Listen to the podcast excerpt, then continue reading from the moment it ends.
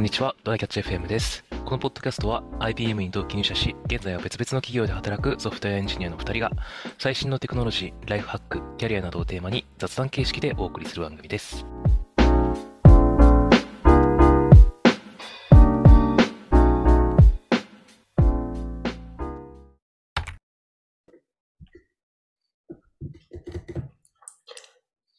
今までの回でちょこちょこ僕のデスク環境の話をしたことがあるんですけど、うんまあもちろん課題がいくつかあってですね、えーっと、え今プライベート用の Mac と仕事用の Mac があのデスクの上にあるんですね。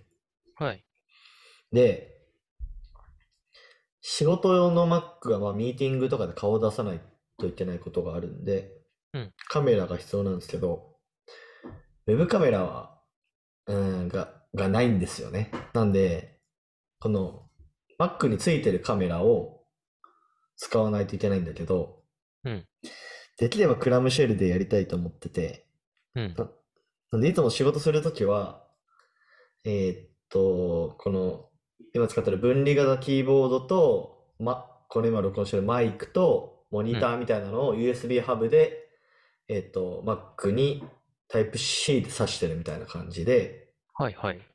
でも、ウェブカメラだけ はこの Mac だから、うんえーっと、普通にプログラミングとかしてるときは、えーっと、閉じるとか、まあ、もしくはモニターの前に半開きで置いて、で、カタカタやってるみたいなはいイメージではいはい。湧くかな。うん。で、うんミーティングの時はそれを開いて、自分の顔が映るようにして、やるみたいな、ちょっと謎な状況になってて。カメラとして使使われてないな。そうそうそうそう。そう。はいはいはい。うん。やっぱウェブカメラちゃんとやりたいんだけど、なんでウェブカメラがついて、あの、USB ハブに入れてないのかっていうと、まあ足りないんだよね、単純に USB の本数が。もう全部席埋まってて。今3つ？今の話だと。いくつ？つかな ?3 つ、うん2つかな？あ、2つか。?2 つかもしれん。うん。ならもうでちょっと、はいそうそうそうそう、増やしたいなと思うんだけど、うん。あの、ま、Amazon でいろいろ見てるとなんか、このね、USB ハブの形がなんかすごいいけてないなと思ってて、おだから要は USB ハブってなんだろう。まあ、大きさとしてはどれくらいかな。10センチくらい？うん。まあ、10センチ。2、3センチかける10センチみたいな長方形の形じゃないですか。そそうだね。で、その、えっと、側面に挿すところが、まあ何個も、まあ USB だけに限らず、こういろいろついてるみたいな HDMI とか。うんうん。あれってね、なんかめっちゃこう、場所を取るというか、要は、その、あらゆる方向にケーブルがこう、と飛んでいくというか、方向がこう、なんだろうな、足みたいな感じになっちゃうわけじゃん。そうだね。今、うちにあるデスクトップ、もううん USB ハブつないでるんだけど、枠が足りなくて。うん。えっと、3方向だね。パソコンから伸びるやつ、それ電源も兼ねれるから、うん電源の方に伸びるやつ うんと USB が出るところ。そうっていう。なんかそれがなんかめっちゃこう場所取って嫌だなと思って、こうやっぱね、理想こう個人的な理想は USB ハブが階段みたいになってるみたいな。うんうん。で、その階段の、うん？うん。あのーなんだろう、側面にさせたら、要は全部同じ方向にこうケーブルが並んでくれるわけじゃないですか。うーん。イメージできるかな？今僕がイメージしてるものが合ってるのかどうかに自信がないのだけど、うん。あの、普通のかイメージできるする階段うの、ん。えっと、専門の名前を言うとよくないな。えっと、足を乗せる部分。いや、足を乗せる部分じゃなくて、うん。えーっと、この、まあ普通に階段登るとして、うん。えーっと、この、地面と垂直になってる側面があるわけでしょ？はいはいはい。あ、そこに USB る。をささせると、うん。全部同じ方向にケーブルが出てくれるわけじゃん。まあその上下で並ぶから。そうだね。てか90度回転させれば、まあ、踏む面も垂直の面も一緒なんだが。まあまあそうか。まあそうか。実はね まあまあまあ。でもそう、うんそうだね。そうやって、うんあの、ヒュヒュヒュッと、えっと、縦に並ん、縦にっていうか、並んでてほしいと。そう、それがね、理想なんだよな。今のやっぱり一般的な USB ハブ、上下左右にケーブルがこう出ちゃうから、うん。なんか非常に整理しづらいというか、っていうのがあってね。なんかこういう USB ハブあったらいいなと思ってるんだけど、そういうのは今んとこ見つかってないの？見つかってないっすね。ちょっといいのあったら教えてほしいくらいで。そうだね。あんまり見たことない。大ね体同じ形をしてるイメージがあるよね。そうそうそうブ。そなるほどだ。ね。そういうのがあったら3口だろうと4口だろうと買いたいみたいな感じ？まあそうだね。うん。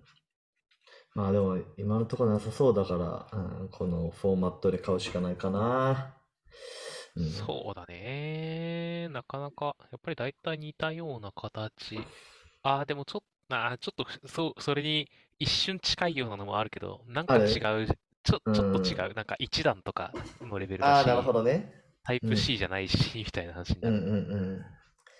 そうそうだそうそう。ね。これちょっとアンカーにプレゼンしに行こうかな。確かに、あの辺が作ってくれると嬉しいよな。そうそうそうそう。こういうのはまあすでにて、まあ技術的には別にね、全然難しいことじゃないとできるんじゃ思う。ない電気系は門外なので、あれだけど、うんできないことはないでしょ。とそうだねど。。そうそうまあ、ち。ょっといいのを見つけたらね、あの、宮地でも、しあの、聞はいいてる方でも教えてくれたら。教えてほしいです。はい。はい。という雑談でした。はい。で、今日の本題が、えっと、前、前の回かな？前の、前の回あたりで、あの前職 IBM の上司と久しぶりに飲んだって話をしたんですけど、あ、はいはい。えっと、その中でちょっと話題に上がったことをちょっとまた話そうかなと思って、うん。まあなんか、理想の仕事って何なんですかねみたいな話を、まあまあそういうなんか問いかけで始まったわけじゃないけど、まあそういう話になったんですよ。はいはいはい。うん。で、その上司曰く、やっぱり稼げて、うん。えー楽しくて、かつ学べるみたいな仕事が、まあ理想っすよね、みたいな。そのなんか、こう、ベン図を書いて、その、なんだろう、重なってるところの仕事が、まあ一番いいよね、みたいな話になって。まあ、それは、えっとうん、あ、ごめん、もう最初に気になったポイントとあ、どうぞどうぞ。学べるは楽しいから学べるなのか、次の仕事につながるから学べるなのか、その、あれ、楽しいはさ、と稼げるはさ、割と一般的じゃん。そうだね。そこのベン図に、それと同じラインで学べるが入ってくる理由は、なんかどこなんだろうと思って。あの、楽しいに包含されるものなのか、いや、でも学べても楽しくない仕事って、まあ、あるんじゃない？何のために学びたいんだろう、その場合は。次の仕事につながるから。まあ、次の仕事につながるとか、まあ、市場で、まあ、ある程度希少性のあるスキルが学べるとか、まあ、でもそれは自分にとっては楽しくないっていうパターンが、なるほどまあ、あるかね。なっていう気はした。うん。じゃあやっぱ継続性とか次につながるための要素ってことなんやな、そこは。まあ、そうかもね。うん。まあ、確かに方眼関係あるかもねっていう話は確かにあった。う。うんん。学ぶの楽しい人はね、結構 そこ包含できるからな。そうそうそうそえ、それあはバランうんスを取る話なの？それとも副業で補おうの話とかになるの？う。えっとね、そう、副業、だから、それを一つの仕事で達成するって難しいよねっていう話になって、うんうん。まあそうなると、まあなんか、この仕事は金稼ぎ用の仕事、この仕事は楽しみ用の仕事って分けるのも、まあありだよね、みたいな話が出てくるわけですよね。なるほど。うん。だからちょっと今後のこう、どういう働き方をしていくべきかな、みたいなことを考えるときに、まあなんかそういう軸で考えるのもいいのかなと思ったりしたわけですよ。例えば、うん。まあなんかこう、やっぱ給料って環境で決まったりするじゃないですか。自分のスキルどうのこうのもまああるけど、そうどこに身をね置くかっていうのが、まあ結構なファクターを占めるじゃないですか。うん。で、その環境に身を投じた時に楽しめるかどうかっていうのはまた別で、うん。うん。ってなったらまあ、そこで楽しもうと自分のこう、意識を変えていくより副業で、なんか、まあリスクとかはあるけど、スタートアップのお手伝いとか、するみたいな。うん。うん。まあそっちの方が、なんかこれからの働き方としてはそういうのあったりするの。まあ、いでも今の俺の働き方もちょっとそっちに近いような感じにはなってるんだけどね、自然と。うん。うん。そうだね。まあ本職はメガベンチャーである程度お給料をいただきながら、スタートアップの方もちょっとお手伝いして楽しむみたいな。本業がた全く楽しくないとかそういうことではないんだけど、うん。うん。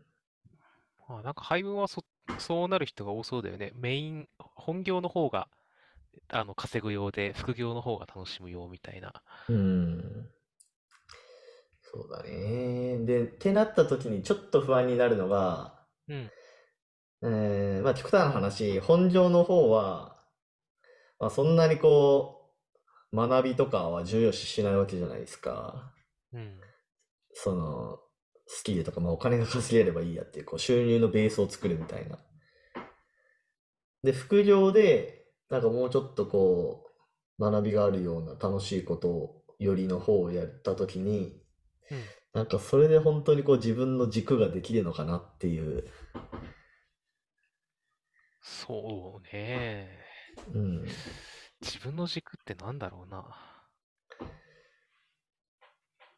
うん。難しいよね。そうだね。割となんとなくでやってきたからな。なんか、うん。あ、あんまり、こう言うとすごいネガティブな感じになっちゃうから、若干、うんまあ誤解を恐れずに言うと、うん。やばいところから逃げながら い進んできたところがあるなるほどねところ。もあるので、いや、うんその上で、うんまあだからこそ、あの、より良いと思う方に進んできたっていうのが割とあるし、うんうんうん。まあ、良さげだなと思って大体動いてはいくんだけど、なるほなんかあんまど。り、だからあの将来の自分の軸がこうでいくぜみたいなのを考えてやったことがあんまりないので、その辺を考えるときはそろそろ迫ってきているんだろうか という感じもあるんで。まあ確かにな。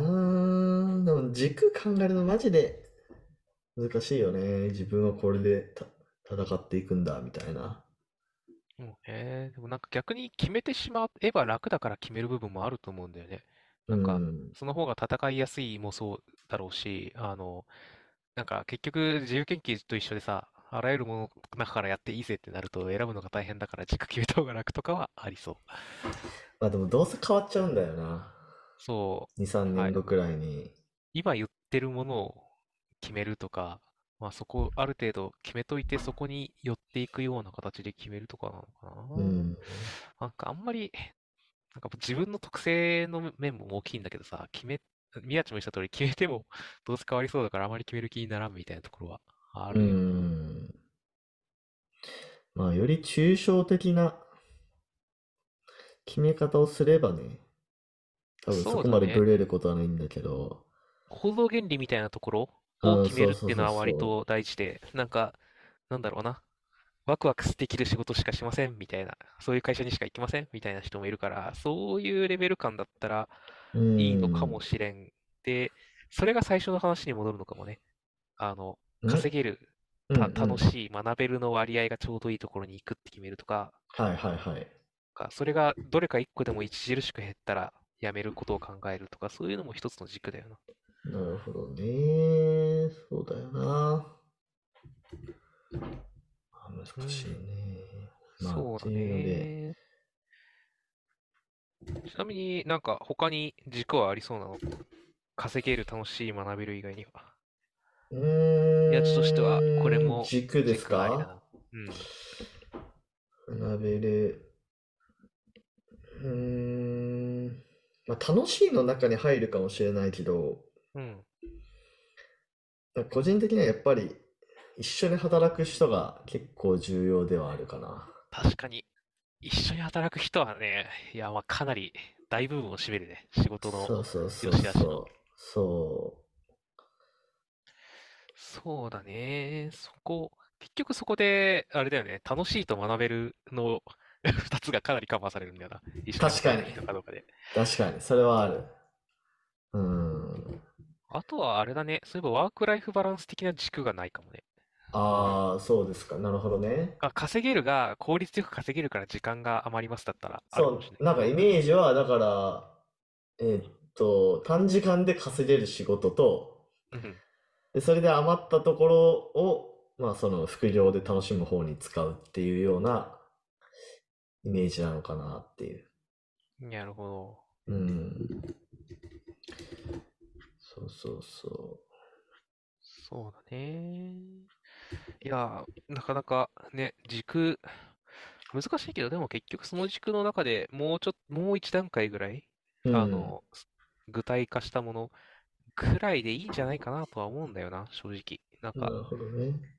そっからもう自分はこれで生きていくぞ10年ぐらいはって思ったらいいかもしれないけど、うんあ、でも10年やってもね、僕らの働く、僕らの世代、あと何十年働けと言われるかわからないので、はい。なんか軸って言ってもなってなると思うんだよな、結局。うーん。なので、なんかある程度、ある程度まで抽象化した軸で良いのではないかなと個人的には思っている。そうっすね、そうっすね。確かに。